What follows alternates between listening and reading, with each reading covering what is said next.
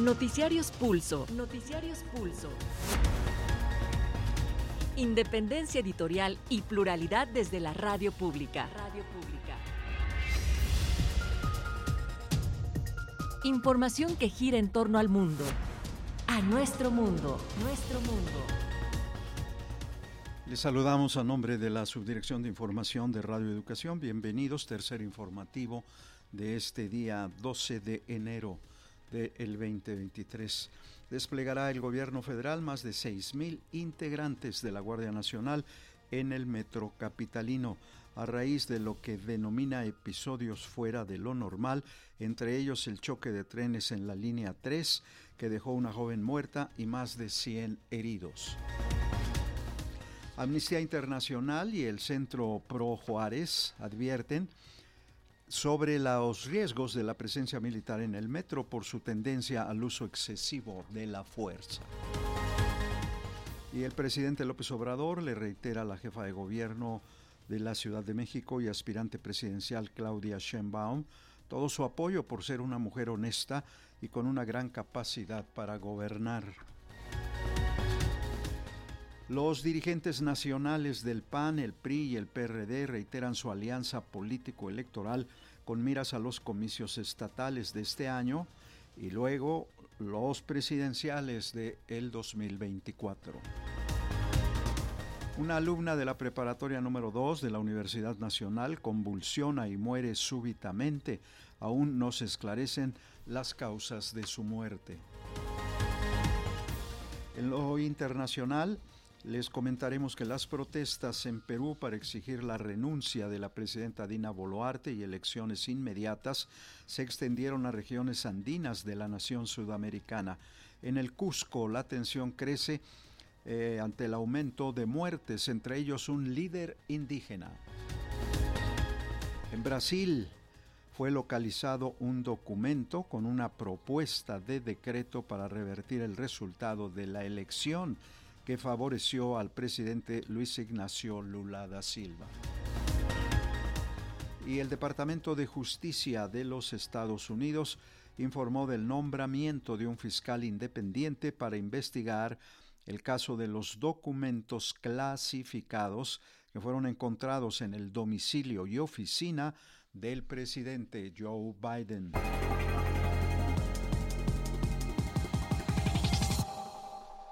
Después de saludarles, vamos al detalle de la información. Ante lo que califican como episodios fuera de lo normal, en el metro capitalino, el gobierno federal y el de la Ciudad de México anunciaron este día el despliegue de más de seis mil efectivos de la Guardia Nacional para vigilar temporalmente estaciones e instalaciones de ese vital medio de transporte sobre el choque de trenes del sábado anterior en la línea 3 del metro que dejó una joven estudiante muerta y más de 100 heridos, la jefa del gobierno capitalino Claudia Sheinbaum reveló que la caja negra de uno de los trenes siniestrados fue robada y se encontró en una camioneta particular.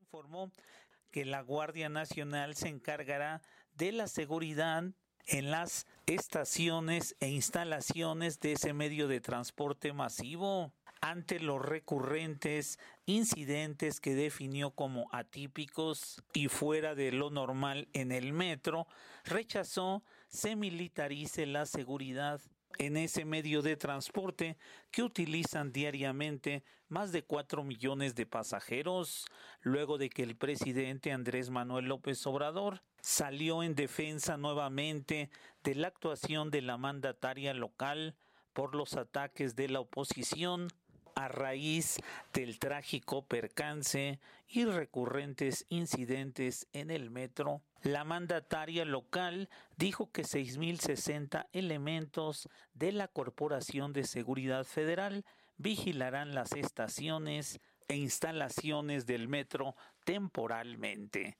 La funcionaria, violando la secrecía de la investigación, dio a conocer que una de las cajas negras de los trenes accidentados se encontraba en un vehículo particular. La Guardia Nacional estará presente en las estaciones del metro y en algunas otras instalaciones con 6.060 elementos. Por su parte, López Obrador insistió en que los mejores servidores públicos que pueden sucederlo en el cargo son el canciller Marcelo Ebrard, la jefa de gobierno y el titular de gobernación Adán Augusto López Hernández. Claudia Sheinbaum cuenta con todo nuestro apoyo.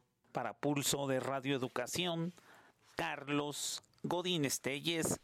La Organización de Derechos Humanos Amnistía Internacional advirtió que la presencia de efectivos de la Guardia Nacional en el metro implica normalizar la militarización de la seguridad pública en el país, por lo que llamó al gobierno mexicano a garantizar que dicho rubro esté en manos de civiles. También el Centro de Derechos Humanos Miguel Agustín Pro Juárez alertó sobre el riesgo que la presencia militar en un medio de transporte como el metro implica para los derechos humanos, ya que advirtió los militares tienen una marcada tendencia a excederse en el uso de la fuerza. Es preocupante la presencia de la Guardia Nacional en el metro de la Ciudad de México. Esto debido a que es patente que esta corporación reproduce las inercias castrenses de opacidad y uso excesivo de la fuerza. Así lo aseguró el Centro de Derechos Humanos, Miguel Agustín Pro Juárez, en un mensaje en sus redes sociales. La organización hizo un llamado para que se activen mecanismos extraordinarios de supervisión y consideró que la Comisión de Derechos Humanos de la Ciudad de México, fiel a su historia, debe ser un contrapeso frente a la militarización en la capital. El Centro PRO señaló que en la Comisión de Derechos Humanos de la Ciudad de México está pendiente de resolución las quejas que presentaron vecinos de Azcapotzalco y Xochimilco contra la imposición de cuarteles de la Guardia Nacional en estas alcaldías. En la conferencia matutina de este jueves del presidente Andrés Manuel López Obrador, la jefa de gobierno de la ciudad, Claudia Sheinbaum, estuvo presente y anunció que a partir de este 12 de enero, la Guardia Nacional entra al metro de la ciudad para proteger a los usuarios ante, dijo, los hechos atípicos que han ocurrido en los últimos días en este medio de transporte. Para Pulso de Radio Educación, Sosimo Díaz. PAN, PRI y PRD decretaron el fin de la suspensión de su alianza político-electoral y anunciaron que irán juntos a las elecciones de este año para elegir gobernadores en Coahuila y el Estado de México, así como a los comicios presidenciales del 2024. Eso sí, el reparto de candidaturas no será tan equitativa, pues el PAN le corresponderá designar abanderados para la presidencia de la República y la jefatura de gobierno en la Ciudad de México y al PRI el resto. Al poner fin a la pausa y reanudar su coalición político-electoral, Va por México, los dirigentes nacionales del PAN, el PRI y el PRD refrendaron su compromiso de seguir juntos para buscar ganar en los comicios del 2023 y 2024. El PRI será quien designe a los candidatos para las gobernaturas del Estado de México y Coahuila de este año y el PAN lleva mano en la designación del candidato o candidata presidencial y también la candidatura de la jefatura de gobierno de la Ciudad de México en los comicios de 2024. Marco Cortés, dirigente nacional del PAN, dijo que tiene el aval del partido para reanudar esta coalición y que además está el compromiso de extender la alianza al Congreso donde se espera nuevamente ir juntos PAN, PRI y PRD en el debate legislativo. Y considerando que ahora corresponderá al Partido Revolucionario Institucional llevar el proceso y siglar las dos gubernaturas del 2023, Acción Nacional y el Partido Revolucionario Institucional acordaron que para la presidencia de la República y la jefatura del gobierno de la Ciudad de México será el Partido Acción Nacional el responsable de llevar el proceso de definición de las candidaturas. En conferencia de prensa conjunta entre las dirigencias nacionales del PAN, el PRI y el PRD, realizada en un hotel de Paseo de la Reforma, un sonriente Alejandro Moreno confió en que ganarán los comicios en el Estado de México y Coahuila y también la elección presidencial de 2024 con un candidato de coalición convocado incluso desde la sociedad civil. Para Pulso de Radio Educación, Víctor Bárcenas.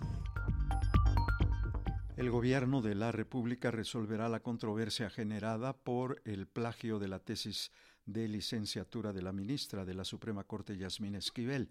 adelantó el presidente Andrés Manuel López Obrador esta mañana en su habitual conferencia de prensa matutina. López Obrador lamentó que la Universidad Nacional no haya resuelto aquella polémica y acusó al rector Enrique Graue de lavarse las manos en ese caso.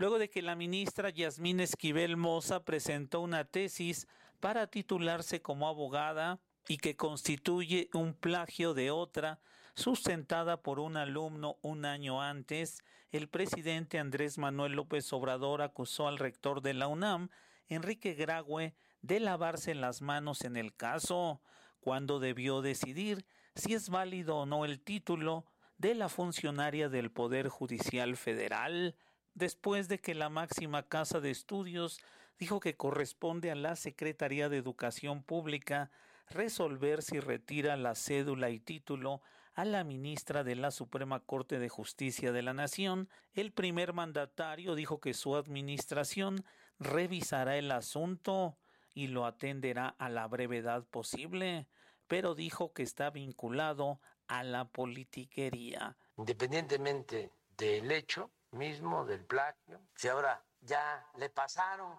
la responsabilidad a la SEP, o sea, la pregunta es, ¿no pudo la UNAM resolver? como Poncio Pilatos, el rector, se lavó las manos. Pero claro que está metido, ¿no? Hablando en plata, porque ya basta de simulación y de hipocresías. Para Pulso de Radio Educación, Carlos Godín Estelles.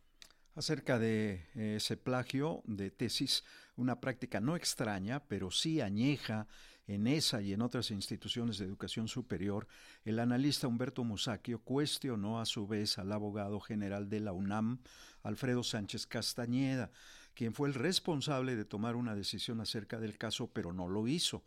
Musacchio consideró que el plagio de una tesis es un fraude a la UNAM, al Estado mexicano y a los contribuyentes, quienes sostienen con sus impuestos a la educación universitaria, pero también el analista crítico a quienes fungen como sinodales en los exámenes profesionales.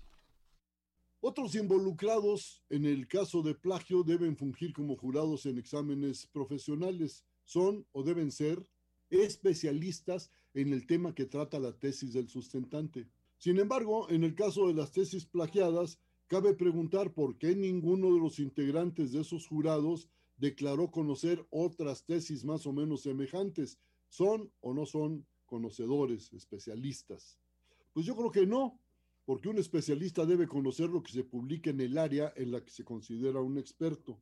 Por todo eso, cabe decir que el examen profesional se ha convertido en un trámite meramente burocrático, intrascendente y con frecuencia fraudulento. La tesis, como el examen profesional, eran para saber si el sustentante mostraba suficiencia en lo referente a las bases de su disciplina y por supuesto en el tema de su tesis. Abundan los casos en que tal suficiencia no aparece por ningún lado, pero se otorgan los grados académicos con mucha generosidad en forma rutinaria. Varias universidades han abierto otras vías de titulación, lo que me parece razonable, pues en medio de las prisas y las exigencias de la vida actual, no se puede pedir que quien termina sus estudios sea un erudito. La tesis, en sus orígenes, era una hoja de papel y solo una que se fijaba a la entrada del salón donde se presentaba el examen profesional. En la segunda mitad del siglo XIX se transformó en lo que ahora conocemos, pero ha llegado la hora de suprimir el requisito y acabar con la simulación. La tesis propicia la simulación y el fraude, hay que tenerlo claro. Escuchábamos al periodista Humberto Musacchio, colaborador de Radio Educación. La noche de ayer fueron liberados dos de las tres personas secuestradas 15 días atrás en el estado de Guerrero. Los liberados son el periodista Jesús Pintor Alegre y Fernando Moreno, este administrador de el portal electrónico Escenario Calentano. Sin embargo, se desconoce la ubicación de la tercera persona, Alan García, también administrador de aquel portal electrónico. Vamos a escuchar las palabras del periodista Jesús Pintor luego de su liberación.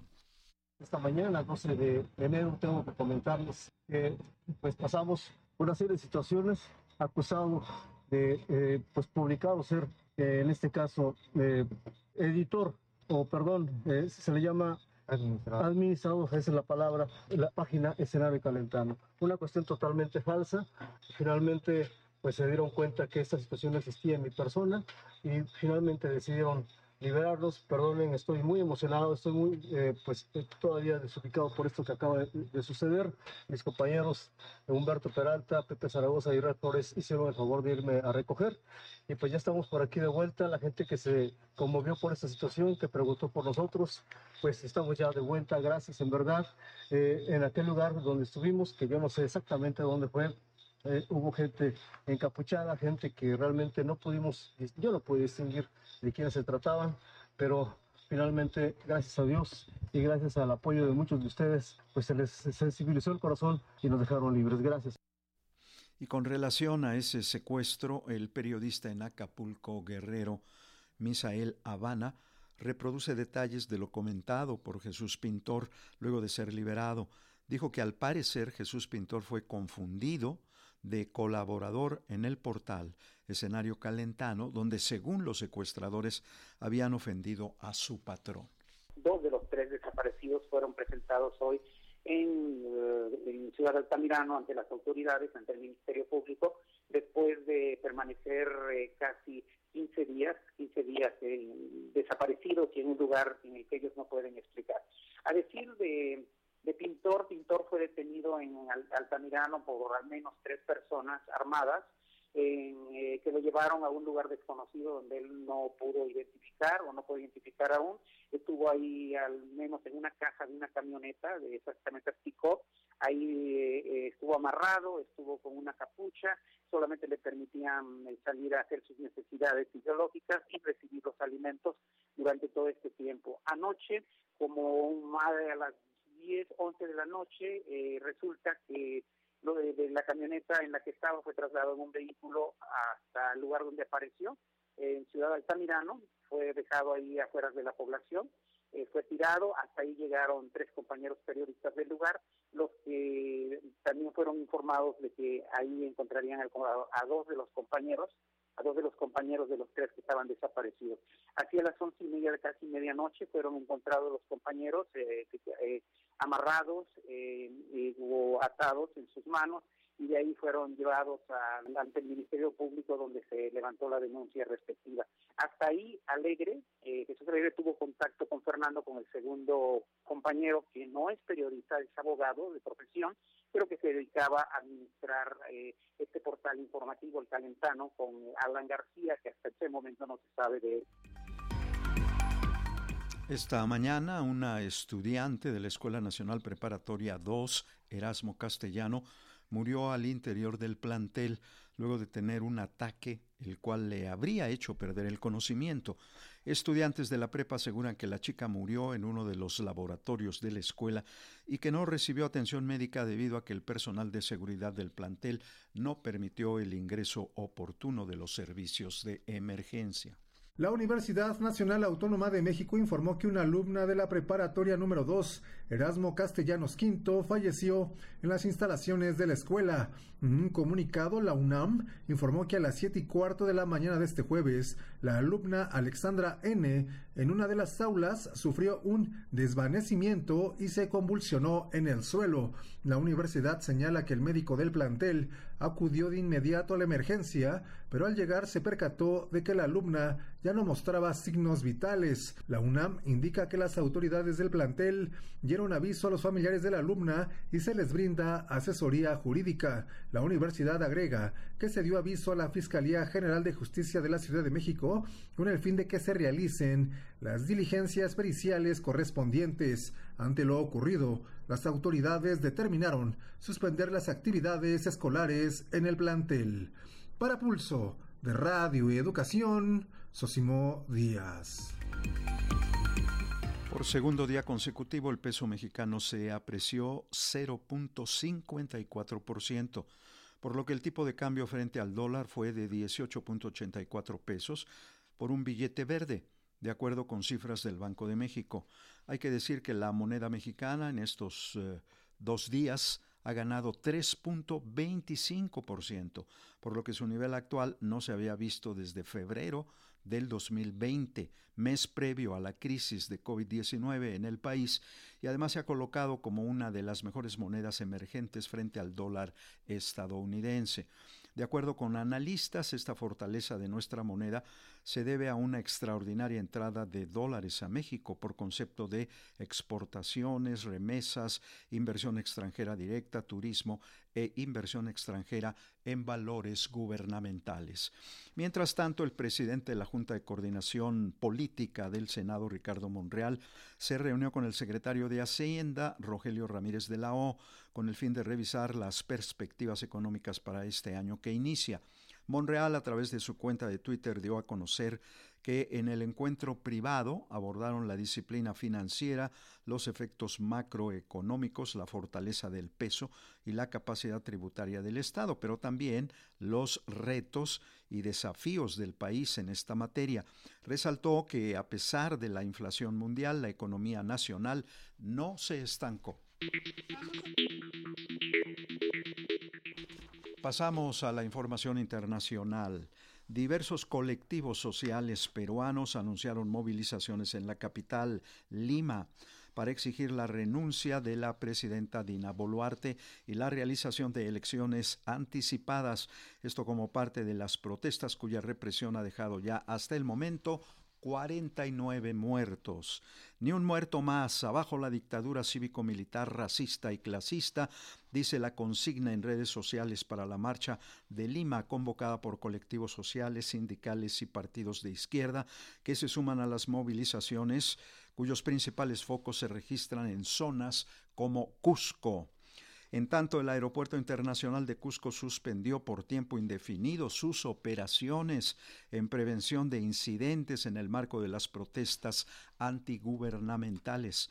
Las protestas entran a su segunda semana consecutiva tras una tregua por las festividades de Navidad y Año Nuevo y ante la violencia desatada por el gobierno de Dina Boluarte contra los manifestantes, los gobiernos regionales de Puno, Apurimac y Cusco exigieron la renuncia de la presidenta con el objetivo de convocar a un nuevo proceso electoral.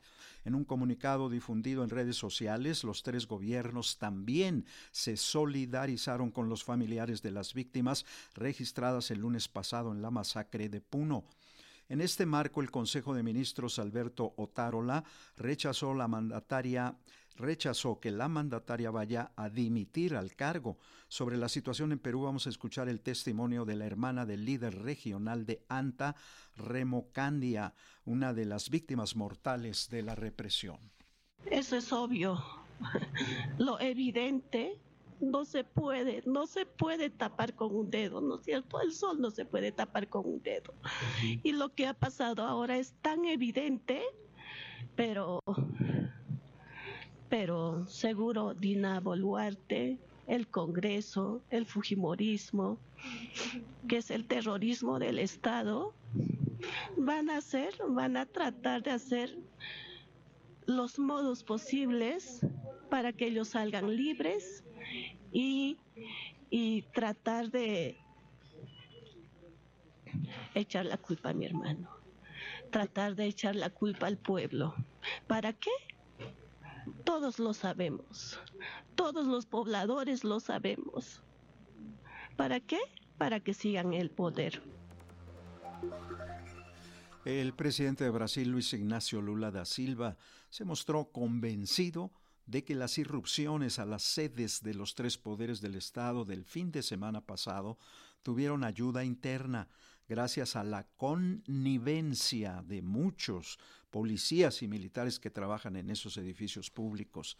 En un desayuno con periodistas, Lula se dijo convencido de que la puerta del Palacio de Planauto fue abierta para que las personas entraran, porque agregó, no hay puertas rotas.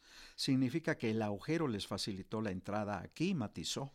De este modo, el mandatario anticipó que hará una investigación a fondo sobre quiénes fueron los uniformados que facilitaron las acciones violentas a las tres sedes. Sobre la actual situación en Brasil, vamos a escuchar lo que dijo a Radio Francia Internacional Gabriel Arau, profesor de la Universidad Federal Fluminense de Brasil. La extrema derecha está muy movilizada y continuar. La extrema derecha está muy movilizada y seguirá presionando al gobierno, creando situaciones de crisis. Para hacer frente a estas amenazas, el gobierno debe mostrarse muy firme. El problema es que es poco probable que esto ocurra. El presidente Lula siempre ha apostado por políticas conciliadoras y no parece decidido a romper con esta tradición. El ministro de Defensa es un hombre de derecha y no estará dispuesto a inculpar a las Fuerzas Armadas bajo ninguna circunstancia. Será necesario que las fuerzas democráticas se movilicen en las calles para defender la democracia. Para defender la democracia. Merrick Garland, procurador general de justicia de Estados Unidos, designó a Robert Orr como fiscal especial encargado de investigar los documentos clasificados que fueron encontrados en la casa particular del presidente Joseph Biden. Hay que recordar que el pasado 2 de noviembre, en el Centro Biden para la Diplomacia e Involucramiento Global, fueron localizados unos documentos clasificados de cuando Biden fue vicepresidente en la presidencia de Barack Obama. El encargado del Departamento de Justicia, Merrick Garland, nombró a un fiscal especial para investigar la presencia de documentos clasificados que fueron encontrados en la casa del presidente Joe Biden en Wilmington, Delaware, y en una oficina aquí en Washington. I'm here today to announce the appointment Estoy aquí ante ustedes para anunciar la designación of Robert Hur de Robert Hur as a special counsel pursuant to Department of Justice regulations. como consejero especial para observar el cumplimiento de las regulaciones In keeping with those regulations, I have today notified y a mantener esas regulaciones como lo he dado a conocer hoy designated members of each House of Congress of the para entregarlas a los miembros designados de cada una de eh, los partidos políticos de la Cámara de Representantes sobre esta designación. Para Pulso de Radio Educación desde Washington les informó Samuel Galvez. Los gobiernos de Alemania y Polonia informaron del envío de vehículos de combates a Ucrania en respuesta a la petición de Kiev para el apoyo militar. En este marco, el presidente Volodymyr Zelensky reformó Soledar y, Bakhmut, recientemente atacados por fuerzas rusas. Eh, información ampliada con Euronews. Murió en Soledar y ha sido enterrado en Bucha. La vida y la muerte del soldado ucraniano Volodymyr Kerbut estuvieron ligadas a dos de las escenas más sangrientas de la invasión rusa de Ucrania. Tenía 46 años y sirvió 25 como policía antes de alistarse voluntariamente cuando empezó la guerra. Semanas después, las calles de Bucha estaban sembradas de cadáveres de civiles. Ahora, lejos de allí, en Soledad, un puñado de ucranianos resiste como puede la embestida del ejército ruso y del grupo mercenario Wagner, en plena disputa por hacerse con la que sería la primera gran victoria de Rusia en los últimos meses. Las imágenes de satélite muestran una destrucción casi total en comparación con las del mismo lugar tomadas meses atrás. El presidente ucraniano promete hacer todo lo posible para evitar que Soledad y la vecina Bakhmut caigan en manos de un enemigo que parece dispuesto a tomar la ciudad a cualquier precio. Mientras ambos ejércitos siguen teniendo bajas, los civiles siguen sufriendo las consecuencias de la guerra. Las calles están casi vacías, pero bajo tierra hay muchas familias, en su mayoría ancianos, que se niegan a abandonar sus hogares. Radio Educación presentó Noticiarios Pulso. Noticiarios Pulso. Independencia editorial y pluralidad desde la radio pública. Radio pública. Información que gira en torno al mundo, a nuestro mundo, nuestro mundo. Pues llegamos a la parte final de Pulso de la Noche de Radio Educación. Participamos este 12 de enero del 2023. Coordinación Nacional Raúl García, Coordinación Internacional y Realización Gabriela Pérez. En la redacción de Notas Ángeles Hernández, Carlos Padilla y José Luis Parra. Grabación y edición de las mismas Gonzalo Arteaga y Luis Ernesto López. Controles técnicos Ramiro Romero y Raúl Núñez. Redes sociales Tania Nicanor y Roberto Hernández. Les saluda José Luis Guzmán. Gracias. Buena noche. Radio Educación agradece el enlace a este servicio informativo a Radio Universidad Autónoma de Aguascalientes, Radio Universidad Juárez de Durango, Radio Tepoztlán y Radio UAM en Morelos, Radio Universidad de Nayarit, Radio Ometepec que igual a Radio en Guerrero. En Oaxaca, Radio Universidad Benito Juárez, Radio Maíz en San Juan Tabá, Radio Comunitaria de Teojomulco Sola de Vega, Somos Uno Radio en Tlacolula de Matamoros, Radio Nandia en Mazatlán Villa de Flores, Estéreo Comunal en Guelatao de Juárez, Radio Caracol, San Antonio de la Cal, Sachila Radio y Radio Gempoj, Radio Tzinaca en Cuetzalan, Puebla, Señal Cuculcán en Mérida, Yucatán, Señal Cultura Sonora en Hermosillo, Radio Universo en Colima y Radio Zacatecas. En Estados Unidos, a Radio Bilingüe de Fresno, California y sus emisoras asociadas.